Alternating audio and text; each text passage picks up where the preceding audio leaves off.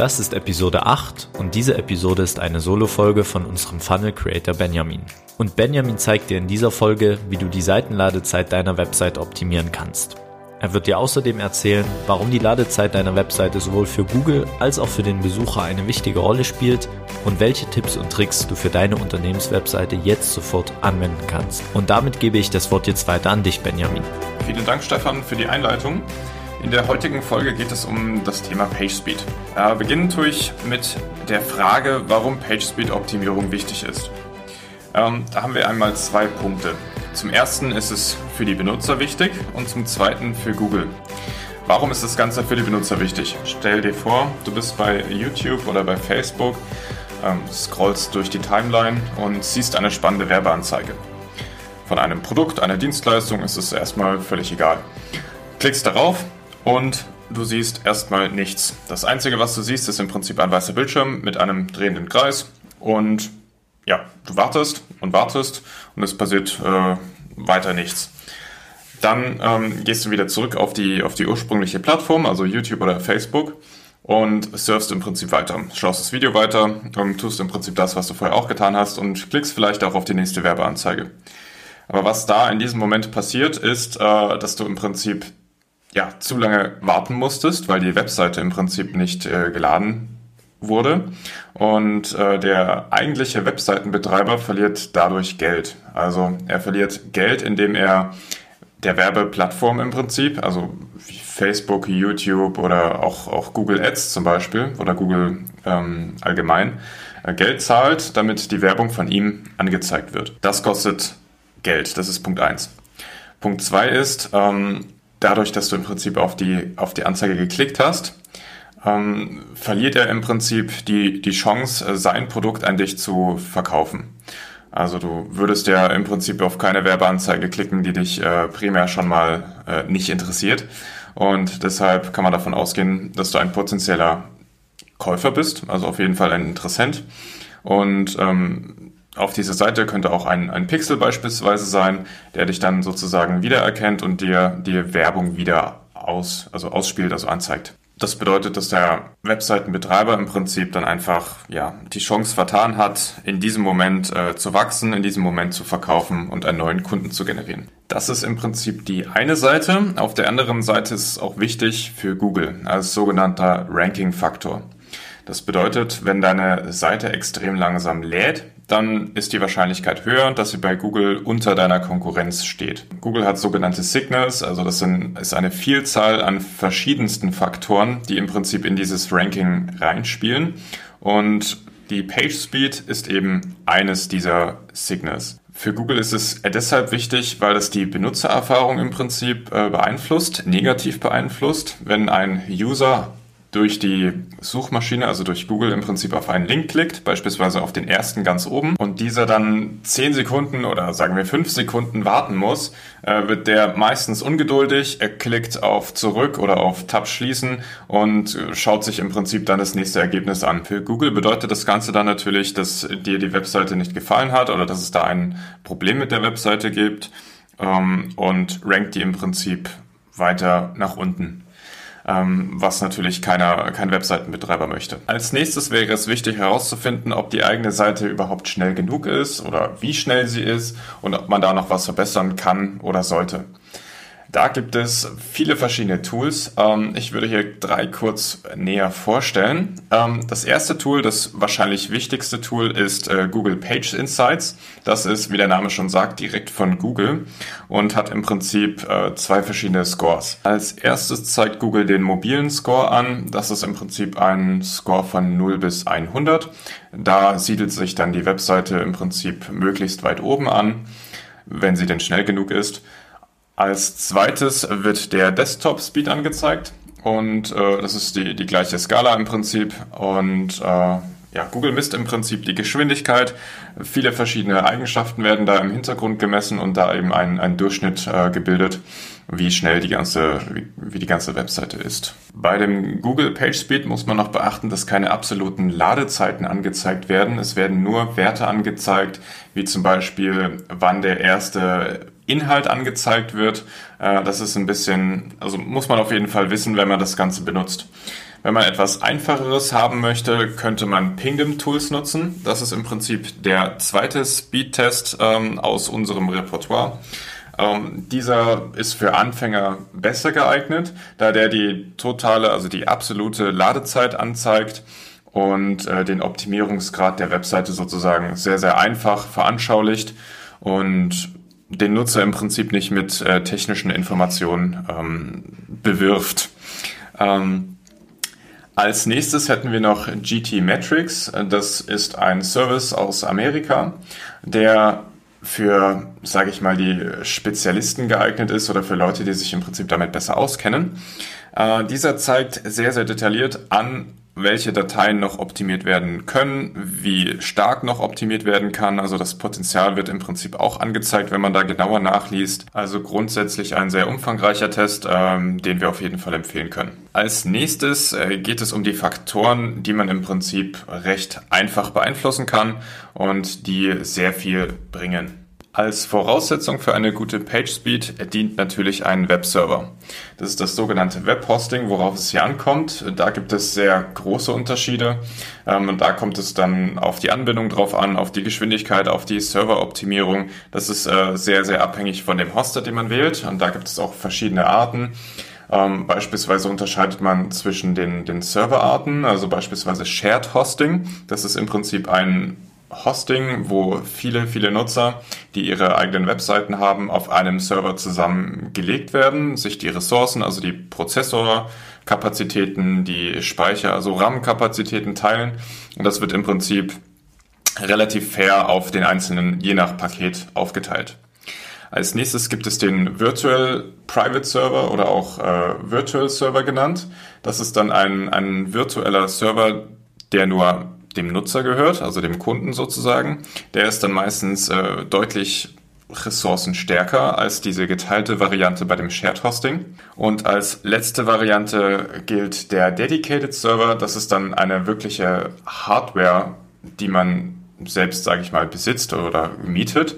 Und dort drauf läuft dann seine eigene, ähm, seine eigene Software. Als letzte Variante gibt es noch das sogenannte Cloud Hosting. Das ist im Prinzip die Variante, wo die ganzen äh, Dateien und die Software in der Cloud liegen, bei, bei beispielsweise Amazon oder bei Google. Da kümmert sich dann das jeweilige Unternehmen um die Wartung der Server. Äh, bekannt ist es dafür, dass es eine viel, viel bessere weltweite Verfügbarkeit hat. Also wenn man eine breite Zielgruppe hat, beispielsweise aus mehreren Kontinenten, bietet sich diese Art von Hosting an. Das ist meistens deutlich teurer als bei dem traditionellen Hosting, wo man beispielsweise nur in, ähm, in Deutschland die Server hat und dann im Prinzip eine gute Verfügbarkeit für Europa hat, aber beispielsweise nicht ähm, für Leute oder für Anfragen aus Amerika oder Australien. Wichtig ist hierbei auch die Auswahl des korrekten Paketes. Beispielsweise, wenn du eine einfache Webseite haben möchtest, ohne, ohne Shop-Funktion, ohne äh, dynamische Inhalte im Prinzip, ähm, da reicht ein tatsächlich sehr günstiges und einfaches Paket, wo du im Prinzip wenig Leistung brauchst. Das liegt daran, dass deine Seite, wenn sie korrekt aufgesetzt wurde, äh, gecached wird, also ein temporärer Zwischenspeicher deiner, deiner Dateien erstellt wird, den man sehr schnell abrufen kann. Dieser ist dann keineswegs äh, ressourcenhungrig, also du brauchst keinen Prozessor, keine Prozessorleistung oder wenig ähm, und wenig RAM dafür und ist im Prinzip dann günstiger.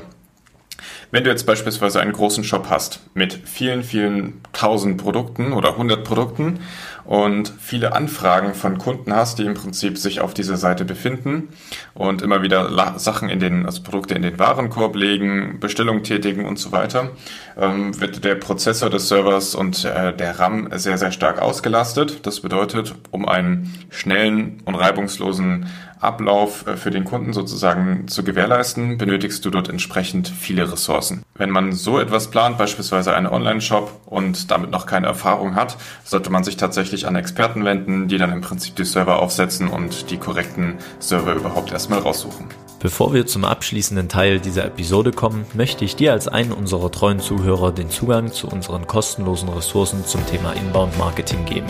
Die Ressourcen beinhalten Inhalte wie Infografiken, Reports, Case Studies und White Paper zu allen Teilbereichen des Inbound Marketings, wie zum Beispiel Suchmaschinenoptimierung, Website-Optimierung, E-Mail-Marketing und sind die Grundlage von jahrelanger Erfahrung von uns, unseren Partnern und Interviewgästen aus dem Podcast. Alles, was du tun musst, um Zugang zu den Ressourcen zu bekommen, ist sixon.de slash Ressourcen in deinem Browser aufzurufen und dort deine E-Mail-Adresse zu hinterlassen. Du bekommst die Ressourcen anschließend direkt als Link in dein E-Mail-Postfach. Gehe also einfach auf sixon.de slash Ressourcen und hinterlasse dort im Formular deine E-Mail-Adresse. Anschließend bekommst du die Ressourcen kostenfrei in dein E-Mail-Postfach. So, lass uns jetzt mit dem letzten Teil dieser Episode weitermachen. Als nächsten Punkt ähm, gibt es den Service. Den sollte man sich auch anschauen, wie viel Tage im Jahr äh, Support geleistet werden kann, wie schnell der Support im Prinzip antwortet und wie gut. Es gibt auch äh, verschiedene Firmen, die im Prinzip in diesem Bereich sehr, sehr einsparen und wo man dann mit Anfragen ja, alleine gelassen wird. Da sollte man dann wieder sich bei bisherigen Kunden umhören. Man kann das Ganze auch mal testen, indem man den Support anruft oder anschreibt. Ähm, ja, da gibt es verschiedene Möglichkeiten, das herauszufinden. Bevor wir zur eigentlichen Seitenoptimierung kommen und zu den Punkten, die man beachten kann bzw. beachten sollte, möchte ich vorher noch sagen, was für Unterschiede es in den, im Aufbau einer Seite gibt. Also es gibt die Seiten, die im Prinzip per Hand gecodet wurden, also wo, wo es kein, kein Content-Management-System wie zum Beispiel WordPress, Joomla ähm, oder HubSpot CMS darum gibt. Und äh, diese Seiten laden im Prinzip tatsächlich nur das, was der Programmierer, der Webdesigner im Prinzip ähm, eingepflegt, eingebunden hat und verwendet. Das ist im Prinzip die, die beste Art, die schnellste Art einer Webseite, wenn sie denn korrekt programmiert wurde. Die meisten Unternehmen setzen allerdings auf Content-Management-Systeme wie WordPress. WordPress ist das meistverbreitetste Content-Management-System und das nutzen wir aktuell auf unserer Seite auch. Hierbei muss man beachten, dass es sogenannte Themes gibt. Ähm, das sind im Prinzip Vorlagen, wo man nicht von Null beginnen muss und im Prinzip auch die Funktionalität deutlich erweitern kann. Außerdem nutzen fast alle WordPress-Seiten sogenannte Plugins. Diese erweitern nochmal die Funktionalität und sind teilweise sehr, sehr mächtig. Sogenannte Page-Builder können komplette Webseiten designen und äh, steuern. Und diese laden in 99% der Fällen auch zusätzliche Styles, also Dateien, die im Prinzip äh, zum Anzeigen der Inhalte genutzt werden und dann im Prinzip nochmal eine erhöhte Ladezeit verursachen. Die nächste Optimierungsmöglichkeit ist das Optimieren der Bilder. Hierbei kann man das Bildformat, die Bildabmessungen, die Bildkomprimierung und auch die Responsive Bilder, also die Mobiloptimierung für Bilder beeinflussen. Als erstes die Bildformate.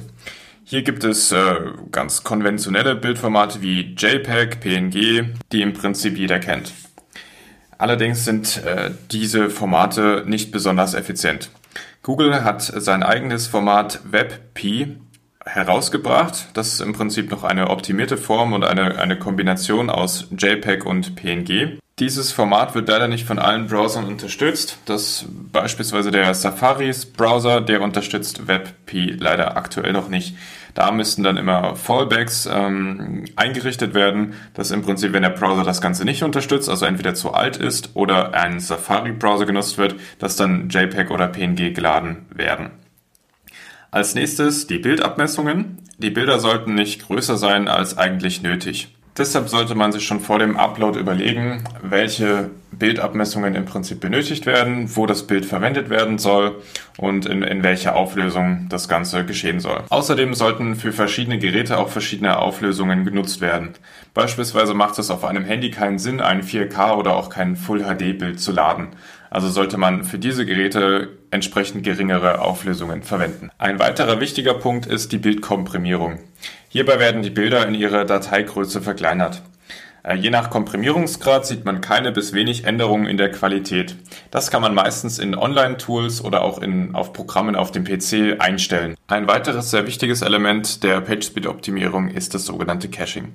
Hierbei werden statische Inhalte wie zum Beispiel Bilder oder Texte, also allgemeine Daten im Prinzip auf der Webseite, die nicht dynamisch sind, äh, zusammengefasst, komprimiert und temporär zwischengespeichert. Anschließend können diese dann schneller abgerufen werden und auch bei dem Aufrufen dieser gecachten Seiten entsteht nur eine minimale Serverlast. Also wenn man nur statische Inhalte hat, benötigt man jetzt keinen sehr starken und leistungsfähigen Server. Bei Software as a Service äh, Diensten kann man leider keine Anpassungen vornehmen. Jedenfalls in 99 Prozent der Fälle kann man das nicht tun. Äh, da kümmert sich im Prinzip das äh, Team des Anbieters darum. Bei WordPress gibt es sehr, sehr viele verschiedene Möglichkeiten und Optimierungsvarianten. Ähm, das einfachste ist natürlich ein sogenanntes Caching-Plugin zu installieren und möglichst korrekt zu konfigurieren. Das anfängerfreundlichste und auch eins der besten Plugins ist hierbei WP Rocket. Das können wir empfehlen. Grundsätzlich kann man sagen, dass die Ladegeschwindigkeit einer Webseite sehr, sehr wichtig ist, vor allem für die Besucher und demzufolge auch für Google um möglichst weit oben zu ranken. Solltest du Unterstützung bei dem Thema PageSpeed-Optimierung für deine Website benötigen, dann schreibe uns einfach eine Nachricht auf xixon.de slash Kontakt und dann setzen wir uns mit dir in Verbindung und besprechen mal das Thema, was wir aus deiner Webseite noch rausholen können. Vielen Dank fürs Zuhören. Danke fürs Anhören des Go Inbound Podcasts. Ein Podcast, der dir und deinem Unternehmen dabei hilft, modernes Inbound-Marketing einfach und effizient einzusetzen. Wenn dir der Podcast gefallen hat, dann hinterlasse eine Bewertung auf Apple Podcasts und folge dem Podcast auf Spotify, weil du damit hilfst, den Podcast bekannter zu machen. Oder teile es auf Facebook, Twitter oder LinkedIn. sixon.de slash podcast ist der Link. Du findest den Link außerdem nochmal in den Show Notes oder teile es mit deinen Freunden und Kontakten auf WhatsApp. Gib etwas zurück, wenn du weißt nicht, wer diese Informationen gebrauchen könnte. Viel Spaß dabei und bis zum nächsten Mal.